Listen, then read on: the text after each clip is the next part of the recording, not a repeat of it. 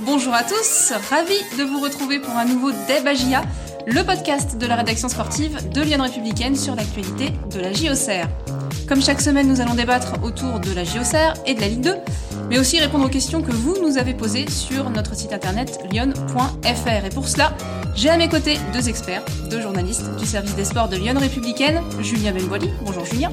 Bonjour. Est-ce que tout va bien? Bah oui, ça pourrait aller mieux. hein. Et la semaine dernière, on avait eu la chance de parler avant un match et on disait que bah, ça allait bien parce qu'on n'avait pas de résultat. Là, malheureusement, on reprend nos mauvaises habitudes. Et juste à côté, Benoît Jacquelin. Bonjour Benoît. Salut Sabrina, salut à tous. Est-ce que ça va? Bah disons le retour en voiture a été particulièrement long, mais euh, ça va. Et oui, Benoît qui était euh, à Toulouse pour euh, le match hein, de Ligue 2. Euh, et vous allez, messieurs, débattre aujourd'hui autour d'une question qui concerne bien sûr hein, ce match euh, à Toulouse et qui est la suivante. La défaite euh, face au TFC est-elle gênante pour la JOCR Alors, avant d'entrer dans le vif du débat, une petite prise de température. Euh, Julien, est-ce qu'elle est gênante cette défaite? Ouais, elle est, elle est gênante, je, je trouve, pour euh, plusieurs raisons. On pourra en discuter après. L'adversaire, la série qui était en cours, euh, la manière avec ce match qui a basculé euh, en fin de rencontre, et puis aussi euh, d'un point de vue comptable et confiance, puisque bah, elle annule d'un coup euh, le beau succès dans le derby face à 3. Donc euh, ouais, dans l'ensemble, ça fait un tableau assez noir. Et plutôt gênante donc cette euh, défaite. Benoît, est-ce que est-ce qu'elle est gênante? Bah, je dirais elle est embêtante pour la JOCR et après tout le côté euh, euh, la honte, euh, voilà, perdre contre Toulouse et tout, ce côté-là, il, m'agace un petit peu et voilà, on en, parlera, mais c'est vrai que bon, ça, ça m'a un petit peu euh, titillé depuis hier. Bon, bah, ça nous fait un beau débat en perspective. Euh, on va recontextualiser un petit peu hein, pour ceux qui n'auraient pas tout suivi. Donc depuis le dernier Dabagia, il s'en est passé des choses. Il y a eu d'abord euh, la victoire euh, lundi dans le derby euh, face à 3 euh, de buts à 1. Et puis donc cette défaite dont on va parler, là, 3 buts à 1 euh, à Toulouse après avoir mené un but à 0. Et alors que Toulouse, comme le disait Benoît, n'avait plus gagné depuis quasiment euh, 11 mois. C'est tout de suite qu'on va répondre à cette question. Donc la défaite à Toulouse est-elle gênante pour la GIA alors, euh, est-ce que, pour commencer, pour agacer un petit peu Benoît, est-ce que c'est une honte, Benoît, d'avoir perdu euh, ce match contre une équipe qui reste sur une telle série? Calme-toi, Benoît.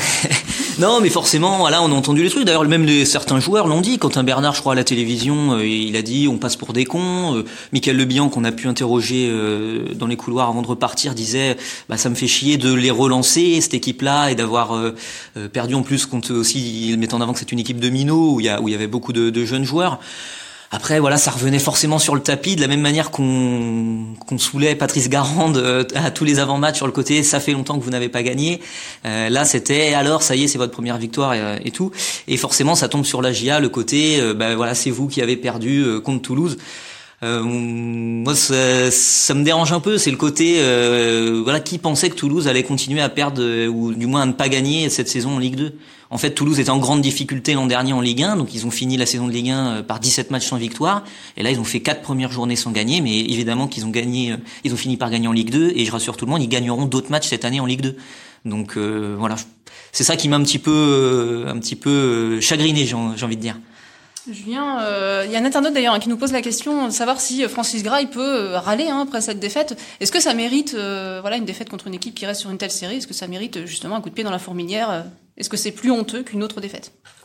Non, ça mérite pas, à mon avis, qu'une intervention présidentielle. Euh, si ce n'est si c'est euh, pour euh, recadrer après un début de saison que Francis Drake juge euh, décevant par rapport aux ambitions annoncées. Ça, à la rigueur, mais pas pas parce que la GA a perdu particulièrement à Toulouse.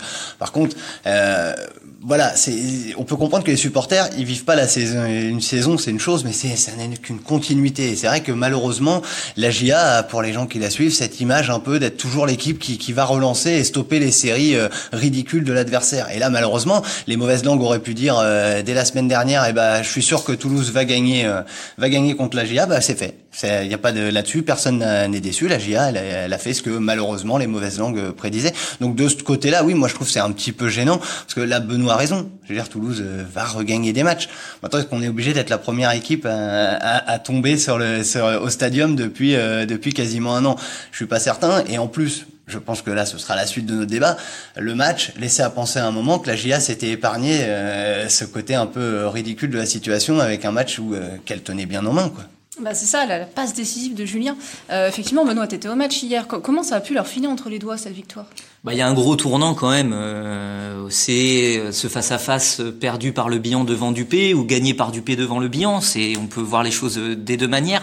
Michael Le Bihan lui-même, après le match, faisait son autocritique. Il dit :« Je suis attaquant, je suis en face à face, je dois la mettre. » Euh, c'était la balle de 2-0. Euh, on peut penser que, ouais, à 2-0, euh, peut-être euh, le match est, est, plié. C'était vers la 60e minute, donc il restait un peu moins d'une demi-heure après ça. Et bah, au lieu de ça, euh, ça reste un 0 et euh, la GIA concède un penalty, ça fait un 1 et puis en fin de match, la GIA finit par s'incliner. Donc effectivement, on pensait que la GIA avait fait le plus dur peut-être en, en, ouvrant le score et puis euh, bah, ça s'est inversé. Il y, a, il y a André, hein, un de nos internautes, qui nous demande d'ailleurs, euh, voilà, quand on mène un zéro à l'extérieur avec une équipe nouvellement créée, ne doit-on pas fermer à la maison euh, fermer la maison pardon à 20 minutes de la fin bah, bah, c'est rigolo parce que j'ai posé la question quasiment avec les mêmes mots à Jean-Marc Furlan j'ai dit est-ce que vous étiez pas tenté de fermer la boutique? Il me disait, bah, j'aurais bien aimé la fermer la boutique, mais euh, on perd un ballon, on se fait contrer et voilà. Il, il prenait un peu l'exemple de contre Clermont aussi, où euh, la GIA se fait contrer euh, et prend un but à la fin. Donc c'était pas un manque de, de volonté de le faire en tout cas. Est-ce qu'elle sait la GIA fermer Julien euh, la boutique quand, quand elle mène au score? Parce que c'est pas vraiment le style de jeu de Jean-Marc Furlan. Bah non, ce que j'allais dire, ça a été depuis euh, alors le derby euh, lundi a, débouché sur une victoire un peu avec un style de jeu nouveau et qui va un peu à l'encontre des idées prônées par Jean-Marc Furlan depuis son arrivée, à savoir de produire du jeu. Là, la GIA est un peu dans le côté être solide et pouvoir piquer en contre. Et aujourd'hui, donc on va se dire, bah, c'est dommage cette équipe, elle s'est pas fermé le jeu, elle s'est pas, bah, mais elle a pas été construite pour ça. Je veux dire, cette équipe à la base, qui a été construite il y a maintenant quand même quelques quelques semaines, quelques mois, puisque la GIA a bien anticipé son recrutement cette saison.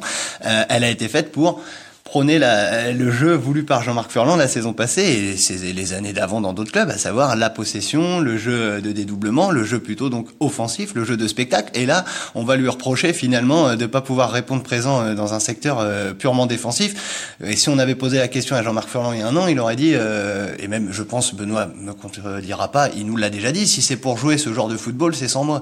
Donc voilà, je pense aussi la GIA malheureusement a les faiblesses de l'effectif comme elle l'a construite parce qu'elle voulait d'autres forces. Et pourtant, euh, le derby contre Troyes nous a presque laissé entrevoir autre chose, une autre méthode, parce que et ça a fonctionné. Là, la GIA a joué plutôt euh, en contre, on pourrait dire, euh, Benoît. Surtout en, première période, enfin c'était assez équilibré en, première période, et puis en seconde, les Auxerrois ont eu plus le ballon. Mais oui, en tout cas, c'était pas un football aussi offensif.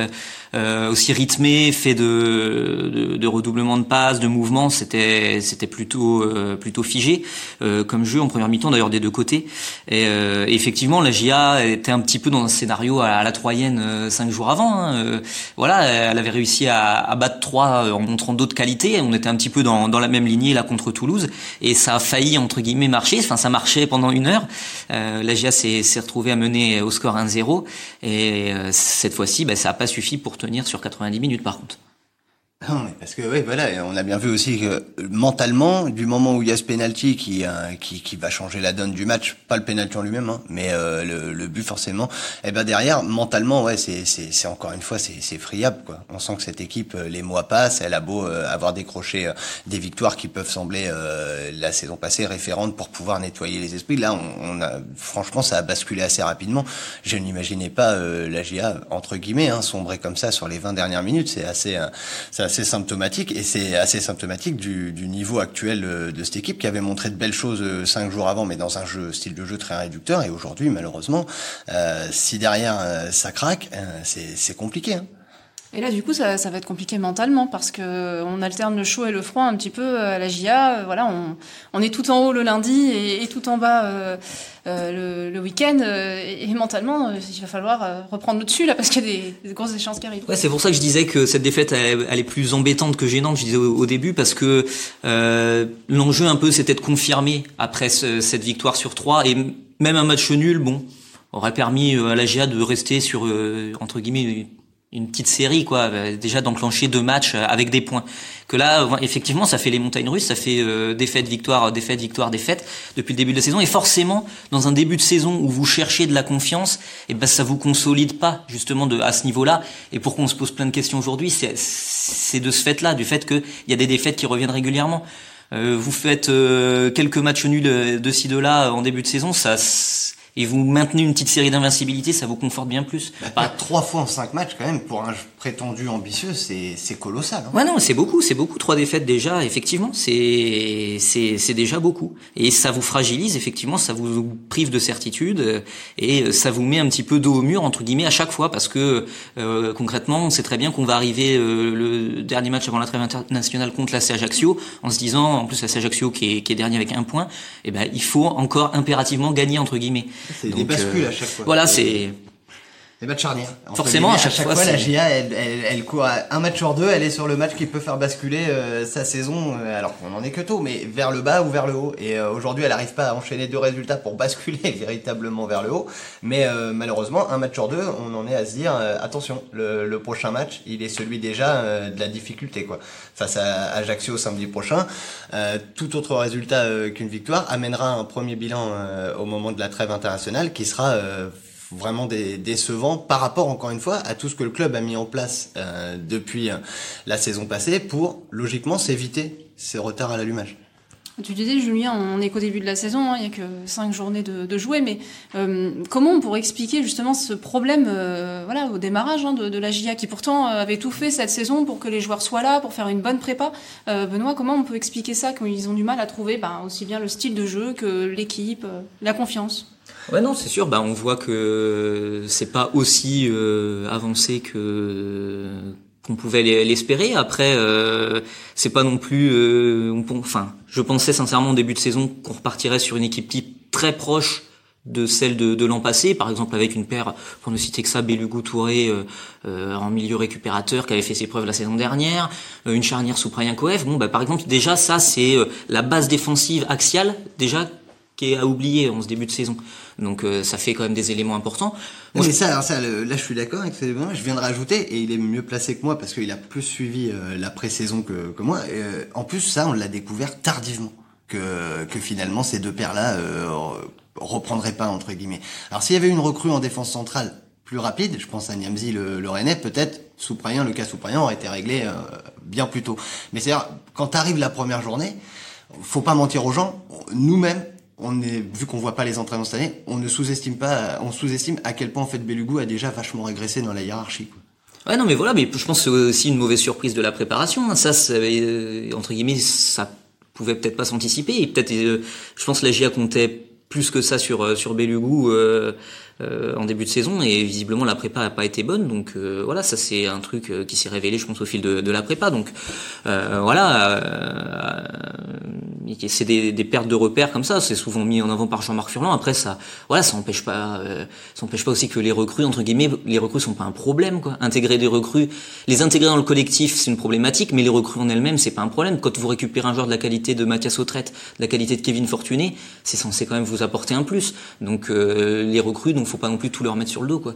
Ah non, non, mais là, moi, je vise en plus aucune recrue. Moi, c'est plus, euh, malheureusement, collectivement, je trouve que euh, le club, qui pour le coup, avait par le passé eu tendance à se rater de ce point de là, entre guillemets, faire un recrutement tardif, le club cette année a fait en sorte d'avoir ses recrues très tôt, pour partir au stage avec, pour jouer les matchs de préparation avec, pour donc avoir des automatismes avant la première journée. Et aujourd'hui, le discours qui est tenu, c'est on n'en est qu'à la lettre A du, projet, on n'a pas d'automatisme, on doit intégrer encore 6 ou 7 nouveaux joueurs.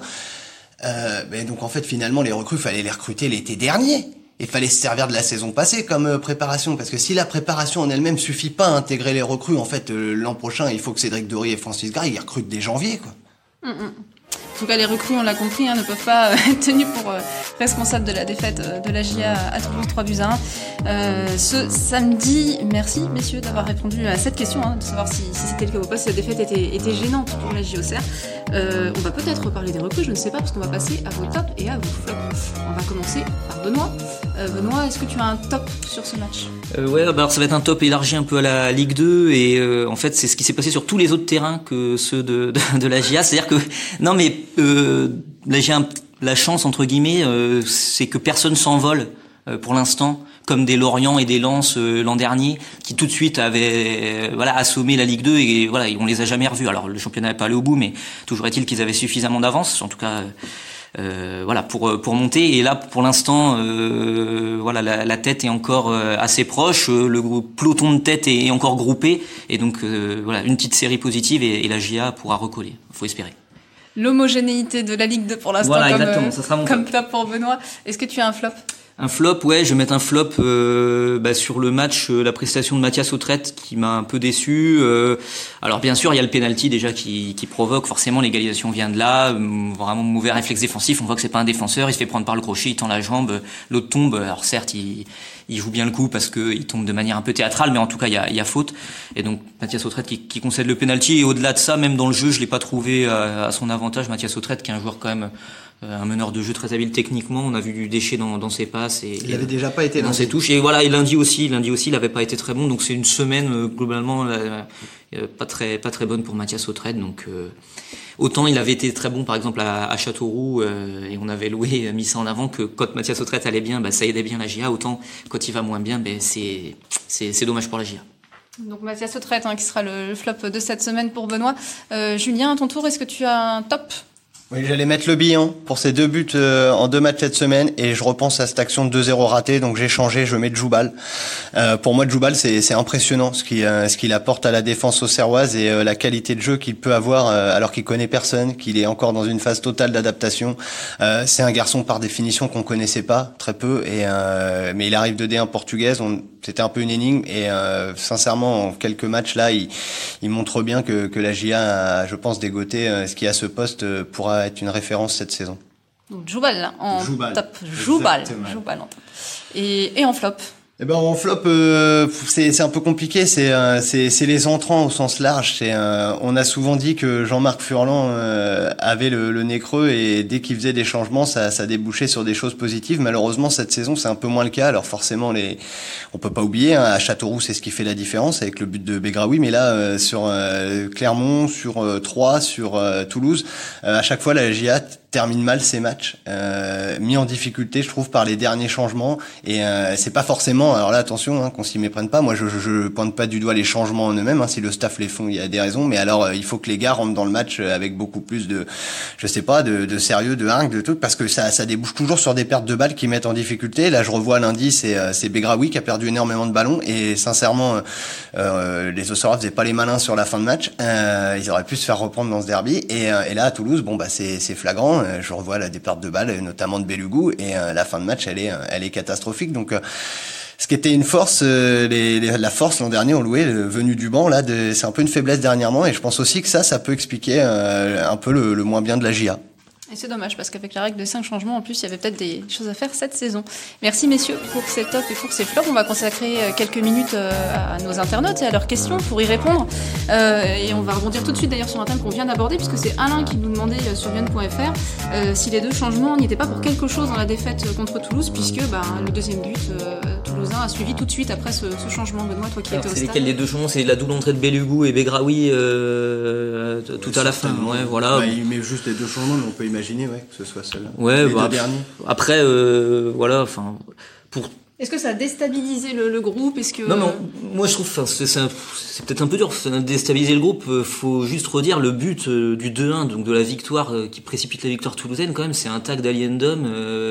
coup de billard, ça tombe pile dans les pieds du gars qui était hors, jeu, mais ça le remet en jeu et qui marque. C'est même pas une action, donc de dire que c'est que ça déséquilibre l'équipe, les changements, trouve ça un peu. Enfin, moi, je trouve, je trouve pas du lien de cause à effet, en tout cas directement. Quoi. Ce serait pas le cas.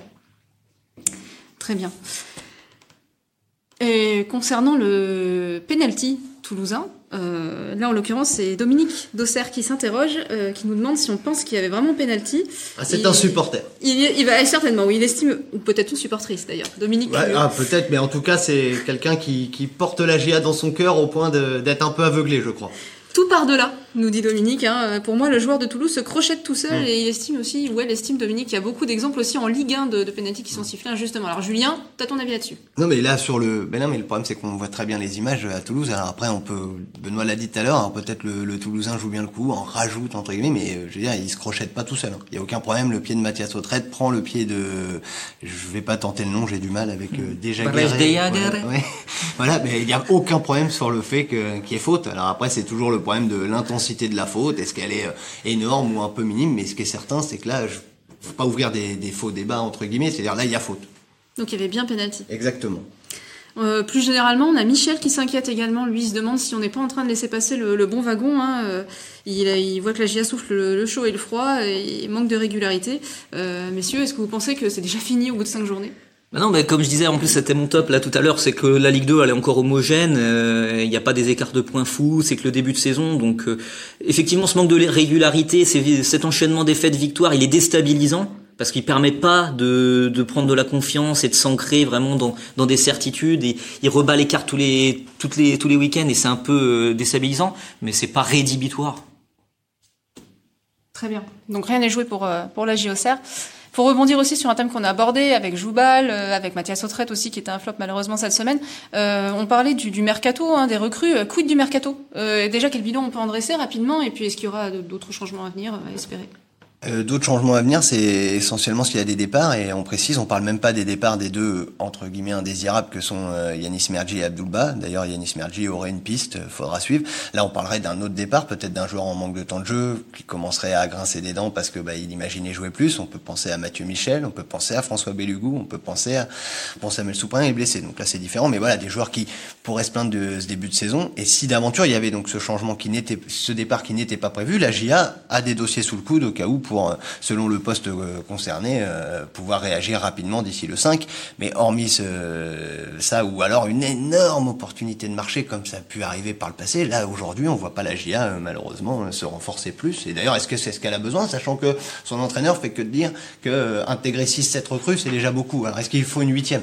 Et pour rappel, donc c'est 5 octobre la, clôture du mercato, donc ça sera après le match à Ajaccio, donc voilà si jamais euh, ah, le résultat pourrait avoir une non mais voilà si jamais la dernière ligne droite. imaginez euh, oui effectivement imaginez vous êtes vraiment mal euh, la GIA bah, a souvent changer des la GIA a souvent recruté un peu dans l'urgence de la fin l'opportunité parce que son début de saison était insatisfaisant autant dire qu'on pourra faire un premier bilan sur les six premières journées là après après Ajaccio au moment de la trêve international. Vivement la semaine prochaine. Exactement.